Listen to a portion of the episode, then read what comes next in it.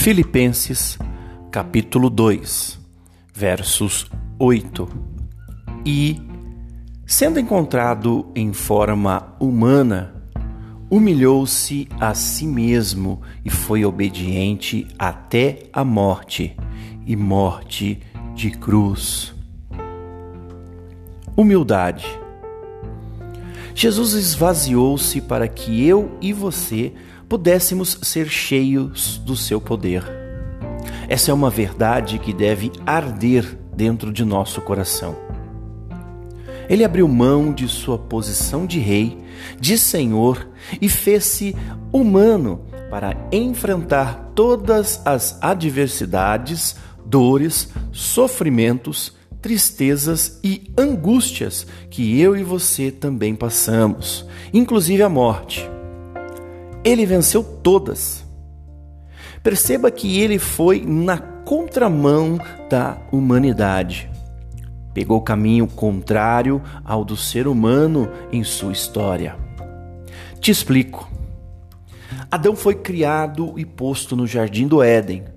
Ali, ele tinha sua posição de sujeição a Deus. Apesar de ser a imagem e semelhança de Deus, ele não era igual a Deus.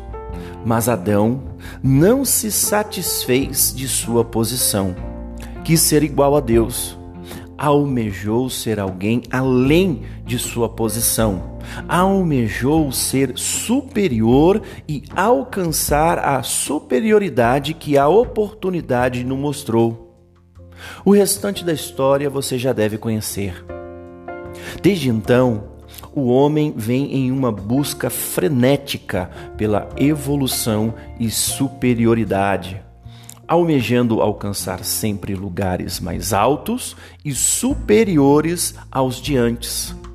Com um desejo muitas vezes incontrolável de se ver nesta posição, tem atitudes egoístas, sem compaixão e desprovidas de empatia. Esta é a essência do ser humano desde sua queda no jardim do Éden. Crescer a qualquer preço, estar acima de tudo e de todos a qualquer custo. Perceba como Jesus veio na contramão de tudo isso. Abriu mão de sua glória para se fazer semelhante ao homem se fez de escravo de multidões para a salvação de todos. Se humilhou, submetendo-se voluntariamente à morte vergonhosa na cruz, para que eu e você pudéssemos ser poupados da vergonha da morte pelo pecado. Que humildade gloriosa a do Rei dos Reis, que nos poupou da vergonha e sofrimento eterno. Minha oração por você hoje é que você possa refletir sobre suas decisões.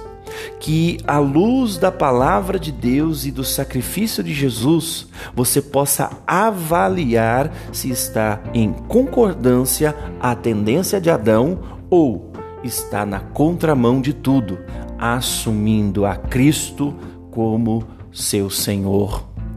Que Deus abençoe o seu dia.